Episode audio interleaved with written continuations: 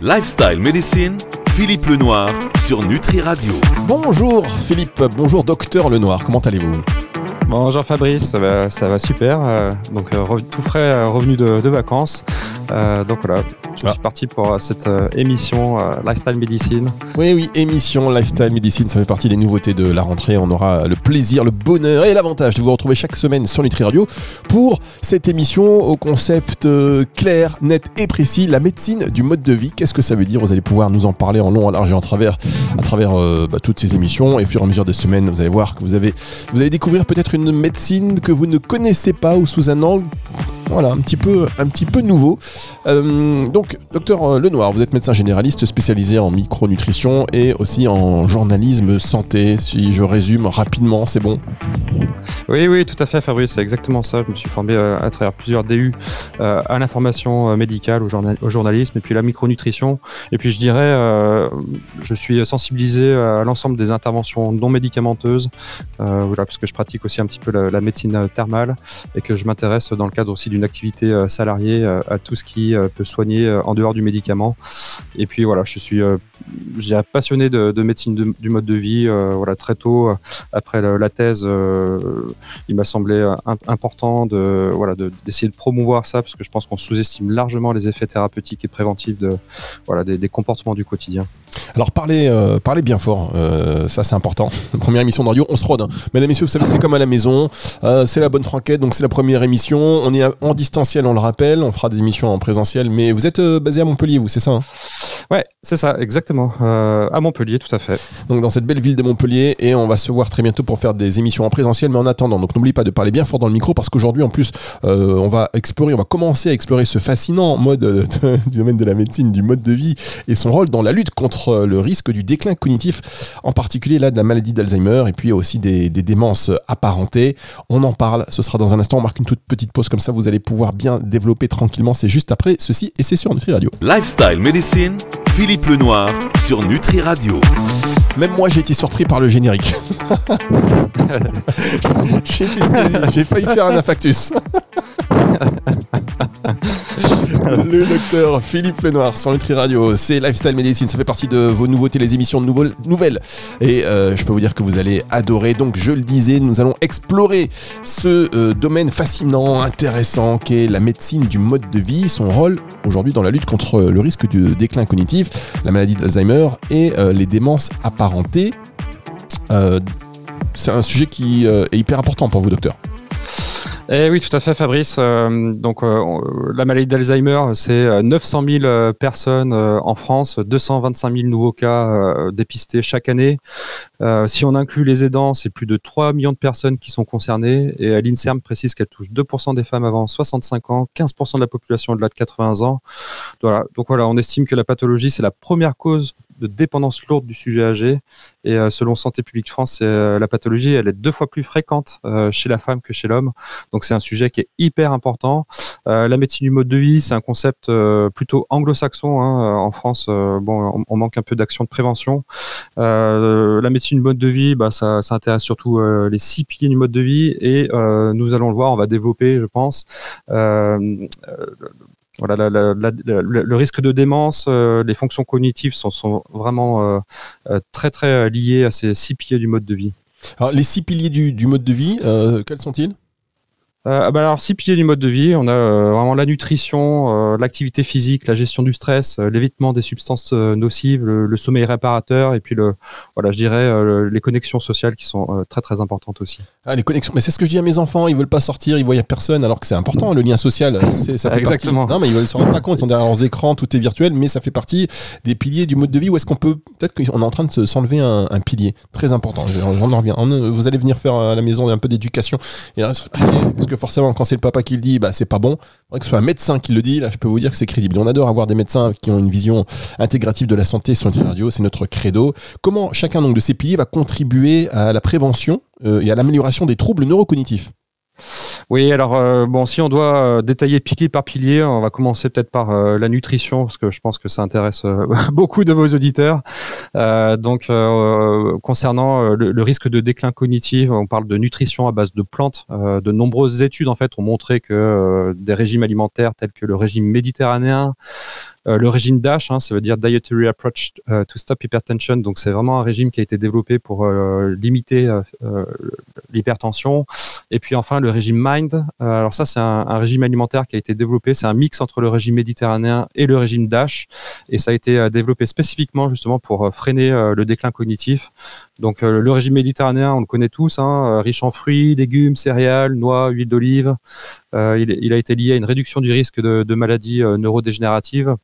Euh, comme la maladie d'Alzheimer hein, par exemple. Et le régime MIND, lui, il met l'accent un peu plus sur euh, la consommation d'aliments euh, d'origine végétale, et en particulier ce qu'on appelle les baies, hein, c'est les fruits rouges, et les légumes à feuilles vertes, donc la salade, blettes, etc tout en limitant la viande rouge, les pâtisseries, les sucreries, les produits laitiers, puis voilà, le fast, les fast-food, les aliments ultra transformés.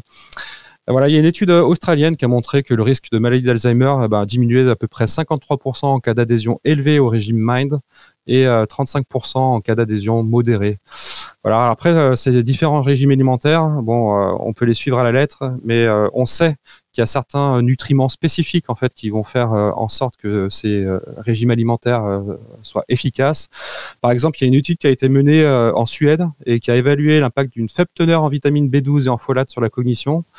Et donc les participants euh, étaient deux fois plus susceptibles de développer une démence euh, sur une période de trois ans euh, quand ils, voilà, étaient, ils mangeaient moins d'aliments présentant de la vitamine B12 et des folates.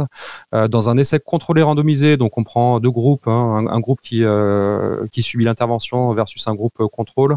Là, c'était en l'occurrence des, des, participants qui souffraient de troubles cognitifs légers, hein, c'est la phase euh, intermédiaire avant la maladie d'Alzheimer. Alors parfois ça reste stable, parfois ça évolue en maladie d'Alzheimer. Et ben chez ce type de, de, de patient, il a été démontré qu'un traitement à base de doses élevées d'acide folique, de vitamine B12 et de vitamine B6, bah, ça réduit l'atrophie cérébrale. Et ça, après deux ans de traitement. Voilà. Après, il y a eu d'autres études qui ont montré une amélioration de la mémoire, une meilleure réponse clinique à certains médicaments contre la maladie d'Alzheimer avec euh, donc euh, des interventions à base de vitamine B12 et de vitamine B6. Il y a des acides gras oméga 3 aussi, qui sont une autre composante alimentaire qu'on trouve dans le régime méditerranéen, en particulier dans les poissons. Ils ont été associés à une diminution d'incidence du déclin cognitif. Il y a aussi une réduction de l'accumulation euh, des peptides euh, amyloïdes, des sortes de déchets qu'on peut retrouver dans le, cerveau des, personnes qui souffrent de, de maladie d'Alzheimer et qui contribuent hein, à l'évolutivité de, la, pathologie. On, s'aperçoit qu'il y a une augmentation du volume cérébral, une diminution aussi de, ce qu'on appelle les hyperintensités de la substance blanche. Donc ça, c'est des lésions euh, à l'IRM qu'on peut voir chez les personnes qui ont des, des cerveaux atteint. Voilà, donc ça, c'est les effets de, des acides gras oméga 3. Et puis après, il y a les antioxydants tels que les vitamines A, C et E qui sont présents dans les fruits, les légumes, les noix, les baies. Et donc ça, ça a permis d'améliorer la cognition, de réduire euh, le risque aussi d'événements euh, cérébrovasculaires, hein, les, AVC, de diminuer aussi les troubles cognitifs et de prévenir euh, les dysfonctionnements neurologiques. Donc en fait, on voit que ce sont ces nutriments, hein, ces alimentations riches en ces nutriments qui sont intéressants pour la prévention du déclin cognitif. Donc après, il faut partir sur un de ces modèles-là. voilà, le régime MIND a montré vraiment beaucoup d'efficacité. Alors, on parle de déclin cognitif avant, euh, voilà, qui sont des signes légers de déclin cognitif avant que ça puisse éventuellement s'aggraver, etc. Qu'est-ce que vous appelez des signes légers euh, Qu'est-ce que vous appelez un, léger déclin cognitif? Alors, il y a une phase en fait avant la maladie d'Alzheimer euh, qui s'appelle euh, euh, en anglais c'est le mild cognitive impairment, ça veut dire le déficit cognitif léger. Et ça c'est une phase en fait où on, voit qu'il y a certains patients qui qui n'évoluent pas, hein, qui, qui restent avec des, de légers troubles cognitifs, donc là des petits soucis de mémoire, voilà, mais qui n'évoluent pas. Et puis après il y a une certaine frange de cette population qui peut évoluer vers une vraie maladie d'Alzheimer et donc voilà, cette phase-là, c'est très important, je pense, de mettre en place ces, modifications thérapeutiques du mode de vie. Euh, parce qu'on voit, voilà, il y a quand même quelques études qui montrent que, ça peut vraiment freiner l'évolution, euh, stabiliser les choses. Alors, euh, moi j'insiste sur un vous allez comprendre pourquoi. C'est quoi ces petits signes? Perte de mémoire, léger, genre j'ai oublié mes clés, ça fait 15 fois. et à partir de quel âge apparaissent ces signes de déclin cognitif? Voilà. Quels sont concrètement les signes qui doivent nous permettre de dire, bah tiens, j'irais bien faire une IRM là? Ah bah écoutez, euh, moi je pense que c'est surtout les, les, problèmes de, de mémoire. Hein. Si dans l'entourage, euh, il y a certaines personnes qui euh, qui vous font des, des, reproches sur le fait, bah voilà, d'oublier de, de, des, petites choses. Alors c'est, il y a un stade où c'est pas trop handicapant, hein, où c'est pas trop gênant, pas trop visible. Mais bah, voilà, dès, du moment où il y a l'entourage qui commence à, à, vraiment faire des remarques, là, je pense que c'est le moment où il faut commencer à, à explorer, voilà, à s'inquiéter. Alors est-ce qu'il faut faire une batterie d'examen euh, voilà, je pense qu'il faut quand même en parler, euh, consulter pour ça euh, le médecin, du moins au moins le médecin généraliste après voir si s'il envoie vers un neurologue ou pas. mais voilà, moi je pense que c'est surtout les, petits oublis à répétition. ce sont vraiment le, les, premiers petits signes qui, peuvent faire penser à ça. Oh on va tous s'intraquer. En tous les cas, moi je vous dis une chose, c'est quand vous dites, vous dites à quelqu'un, vous savez qu'il était étourdi, euh, vous le dites une fois, deux fois, il finit par le devenir parce que euh, voilà, on le conditionne. Et eh ben c'est pareil. Donc il faut arrêter de faire des, remarques sur la mémoire euh, des gens. parce que peut-être qu'après ils peuvent non c'est pas on va pas les conditionner à faire ces petits oublis ah mais toi toujours t'oublies toujours tes clés ah ouais mais toi t'oublies toujours ceci est-ce que quelque part sans que ce soit un déclin cognitif c'est juste une habitude qu'on prend de dire bah tiens j'y pense pas puisque de toute façon je suis je suis perçu comme quelqu'un qui oublie ah, alors ça c'est difficile à dire, mais euh, bon, on est tous inégaux hein, devant, euh, devant notamment les fonctions cognitives. Hein. on sait qu'on n'est pas tous avec le même capital, et puis il y, a, des gens qui ont une mémoire d'éléphant, et puis c'est sûr qu'il y a des, personnes euh, qui naissent avec peut-être moins de, certains types de mémoire. Hein. Il y a différents types de mémoire. Il y a les mémoires du, travail, la mémoire instantanée, le fait de bien enregistrer, le fait de se souvenir de, de souvenirs lointains. donc on sait qu'on est tous inégaux là-dessus, et, et bon, c'est pas forcément parce que quand on est euh, on a une mémoire un peu défaillante même euh, depuis toujours. C'est pas ça qui va forcément nous faire euh, évoluer vers une maladie d'Alzheimer. Donc voilà, on est, on est, c'est sûr qu'on est tous inégaux devant devant les capacités cognitives. Bon, merci de, merci de nous rassurer. On va marquer une petite pause et on va se retrouver dans un instant pour la suite. Et la fin de cette émission et ce jingle extrêmement péchu qui part tout de suite comme un missile. Lifestyle Medicine, Philippe Lenoir sur Nutri Radio. Ah mais c'est fou ça quand même. Philippe Lenoir, le docteur Philippe Lenoir sur Nutri Radio. On est ravi de vous avoir chaque semaine pour cette émission Lifestyle Medicine. Vous êtes donc euh, médecin généraliste spécialisé en micronutrition, en euh, journalisme santé, entre autres. Et puis là, c'est la médecine du mode de vie. Euh, notre mode de vie influe sur notre santé. On a déjà pu, dans le cadre du sujet de cette semaine, c'est-à-dire le déclin cognitif, la maladie d'Alzheimer et les démences apparentées, on a pu voir un peu le rôle de l'alimentation sur ce déclin et justement aussi sur le maintien de la bonne santé pour éviter que ce déclin eh bien, ne s'accélère. Qu'est-ce qu'il en est de l'activité sportive, docteur? Alors l'activité physique c'est hyper important bien sûr, donc euh, ça stimule euh, certains produits chimiques au niveau cérébral et euh, les connexions neuronales qui protègent le cerveau et qui ont tendance à diminuer avec l'âge.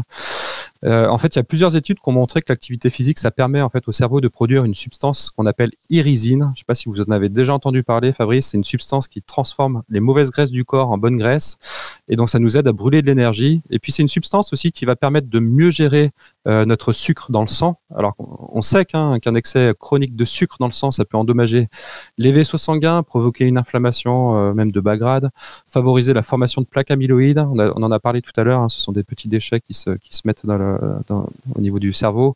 Et puis ça peut perturber les processus cellulaires dans le cerveau. Voilà, donc ce sont des facteurs qui contribuent au développement et à la progression de la maladie d'Alzheimer.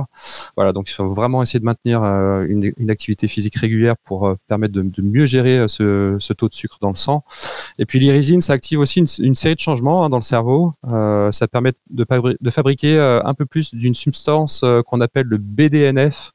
c'est un facteur de croissance en fait. Ça permet de maintenir nos connexions cérébrales en bonne santé et aussi de mieux apprendre et mieux mémoriser choses. Euh, et puis l'irisine, ça aide aussi à créer euh, voilà, donc des nouvelles cellules cérébrales et d'éliminer aussi les déchets hein, qui peuvent endommager euh, le cerveau. on en reparle, mais c'est encore ce peptide bêta-amyloïde. Voilà, puis ça, ça, permet de prévenir plusieurs facteurs de risque, hein, le diabète de type 2, les maladies cardiovasculaires, les troubles métaboliques. Voilà, donc il y a plusieurs études, euh, qui ont établi que l'exercice, notamment aérobie, hein, c'est le fait de faire par exemple euh, de la marche, euh, de la natation, de, la danse, du vélo. Donc ce sont des, exercices qui vont entraîner le cœur, hein, qui, vont nous essouffler. Et c'est particulièrement bénéfique hein, pour la neurocognition chez les, les, personnes notamment qui sont atteintes de déficit cognitif léger. On en parlait tout à l'heure. Donc euh, l'intensité de l'exercice, après, bah, il y a des études qui montrent que plus euh, l'intensité est élevée, plus ça permet d'augmenter le flux sanguin vers le cerveau et plus ça améliore les fonctions exécutives. Et ça augmente aussi la taille du cerveau et, puis ça réduit le, risque de déclin. Donc il faut y aller et puis vraiment il faut être régulier dans, dans ses activités physiques. L'amour aussi, l'amour ça nous essouffle alors. Ben, on peut alors l'amour ça nous essouffle effectivement. Moi je pense que c'est plutôt, plutôt bénéfique. Euh, il faut le dire, il faut répéter aussi ces petits plaisirs de la vie. On est, en fait l'idée c'est d'être un peu essoufflé, c'est de travailler un peu euh, son, son ah cardio. donc c'est effectivement une bonne manière de, s'essouffler, effectivement. Bon, en fait, allez, on enchaîne tout de suite. si jamais ça y il y a quelqu'un qui écoute juste maintenant, il passe, hop, il retient que ça, mais c'est déjà pas si mal. Alors, euh, l'activité physique, et c'est plutôt rassurant de savoir que ça peut avoir un impact positif sur notre santé. Euh, qu'en est-il de la gestion du stress? Alors le, stress, ouais. Euh, alors ça, c'est un peu le, je sais pas comment on peut dire, le serpent de mer hein, des chercheurs, parce que le stress c'est hyper difficile à étudier. Hein. Euh, qu'est-ce que c'est? C'est un peu cette notion un peu vaporeuse.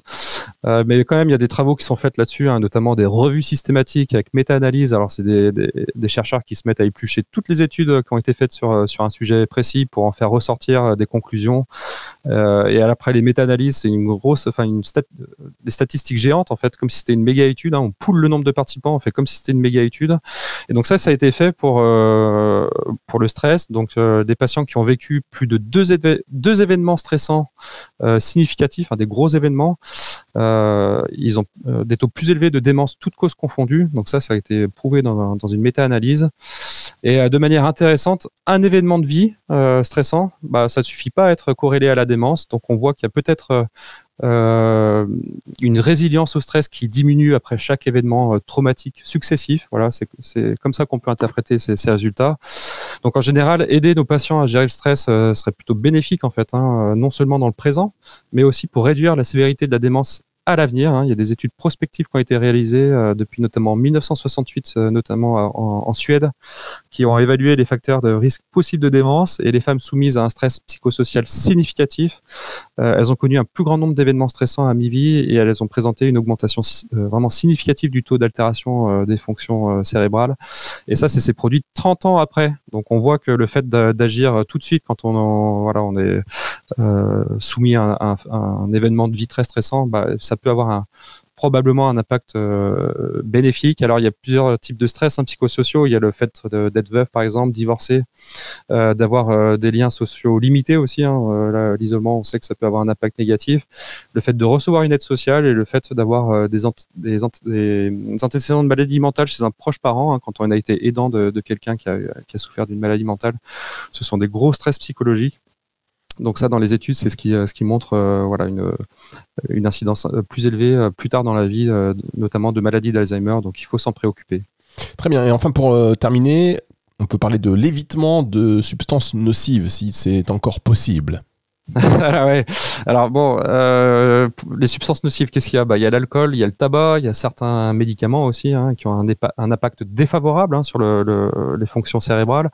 Alors euh, l'alcool, un niveau de consommation modéré, bah, ça peut être bénéfique. Alors quoique, il y a des études récemment qui montrent que eh, peut-être qu'on a surestimé, l'effet bénéfique de d'une consommation modérée d'alcool, ce serait peut-être en fait des facteurs de confusion qui, euh, qui auraient montré ces conclusions-là. Euh, en tout cas, une consommation excessive, ça, ça peut augmenter le risque de démence et ça peut notamment conduire à des dommages au niveau des cellules et des tissus cérébraux. donc, on va pas rentrer dans la physiopathologie, mais on sait que voilà, il, peut y avoir de l'inflammation au, niveau du cerveau, la microglisse c'est l'environnement des, cellules du cerveau qui, qui commencent à, à devenir défaillantes. Voilà, donc euh, l'alcool, euh, évidemment, essayer d'éviter d'avoir une consommation euh, trop importante, voilà, ça c'est sûr, voire l'arrêter complètement. Et puis après, il y a le tabac. Hein, le tabac, c'est sûr que c'est tout à fait défavorable. Euh, même principe, hein, ça endommage les cellules du cerveau, ça endommage aussi les petites artères du cerveau. Donc là, évidemment, il faut limiter un maximum, voire abandonner complètement. Le sevrage tabagique est la meilleure solution, et d'ailleurs pas que pour ce problème de santé là. Et puis après, il y a aussi euh, l'impact des benzodiazépines. Donc ça, c'est des médicaments qu'on donne parfois pour euh, l'anxiété, pour les troubles du sommeil. Euh, là, il y a des études qui ont montré qu'il y a une association entre consommation de benzodiazépines et, risque de, démence, et particulièrement chez les femmes et les participants qui prennent des grosses doses de ces médicaments-là et notamment aussi ceux qui prennent des doses pendant longtemps, et notamment voilà, pendant plus de 28 jours sur une période de 3 mois. Voilà, donc ça, il faut éviter, c'est sûr. Donc il faut essayer un maximum de passer par des moyens non médicamenteux. C'est pas toujours évident, mais en tout cas, euh, ça peut être un objectif pour, pour préserver le, cerveau. Un mot peut-être justement, parce que vous parlez de ces benzodiazépines, un mot justement sur le sommeil euh, qui est réparateur. Alors exactement, euh, le, sommeil, euh, ça a montré que, c'est plutôt, ça préserve en fait hein, les, capacités cérébrales. Il faudrait dormir entre 7 et 9 heures par nuit, c'est pas évident. En tout cas, il y a des études qui ont montré que voilà, l'insomnie, les troubles du sommeil sont associés à un risque accru de troubles cognitifs. Donc il y a des, choses assez simples, hein, peut-être que, tout le monde les connaît déjà, hein, mais c'est éviter la caféine, l'alcool et les repas copieux avant d'aller se coucher. C'est éviter de rester au lit si on dort pas au bout de 15 à 20 minutes, on se relève et on fait autre chose. Euh, c'est d'être cohérent, de se réveiller à la même heure en semaine, le week-end et pendant les vacances. C'est de réduire le temps passé devant les écrans, euh, notamment les deux heures avant d'aller se coucher. Euh, c'est de diminuer la consommation de liquide avant de se coucher. C'est de faire de l'exercice régulièrement pendant la journée, assez tôt dans la journée si possible. Euh, c'est limiter aussi l'exposition aux écrans, à la lumière bleue, à la lumière vive le soir, hein, faire une ambiance tamisée. Le fait de voilà de dormir dans un endroit confortable, calme, avec une température fraîche, euh, pas d'appareil électronique, hein, 30 à 60 minutes avant d'aller se coucher, puis aussi d'utiliser le lit que pour dormir et avoir les relations sexuelles. On en parlait tout à l'heure. Et voilà, il faut que le, lit soit dédié à ces, à ces activités-là. Bien, bon, moi ça, ça, va. Après, pour le reste, c'est tout ce que l'on a du mal à faire, vraiment. Et plus ça passe, on a du mal à faire, à créer cet environnement propice au sommeil. C'est pour ça peut-être qu'il y a de plus en plus de Français qui ont des troubles du sommeil. Enfin, allez, on termine avec les connexions sociales. On en parlait même en amont de cette émission, l'importance de ces connexions sociales.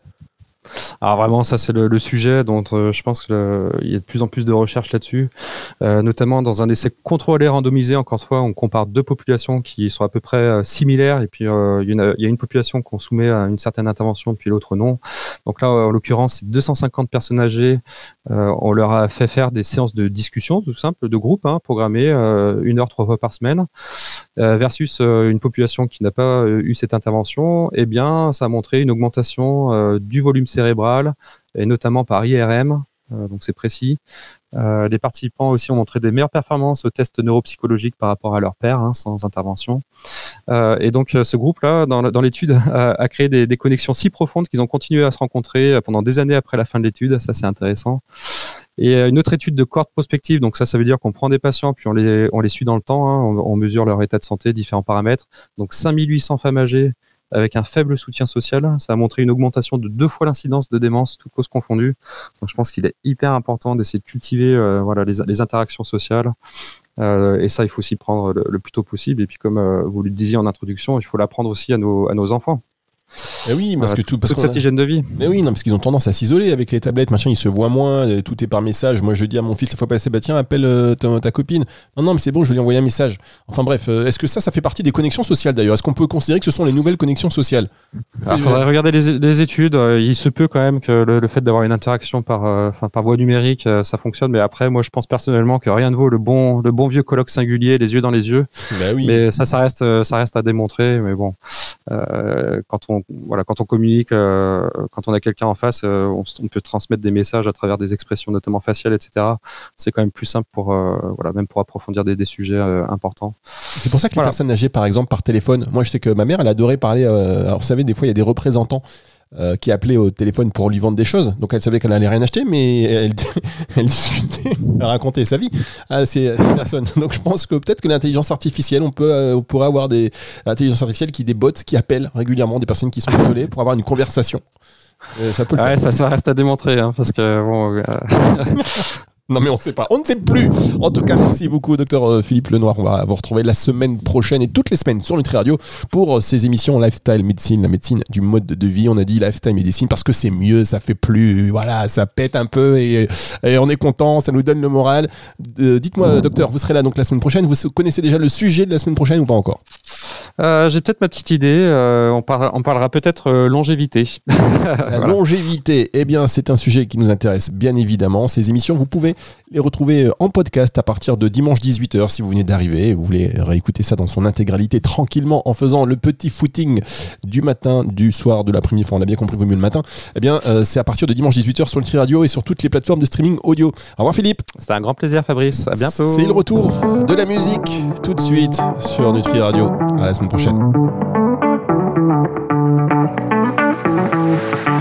Lifestyle Medicine, Philippe Lenoir sur Nutri Radio.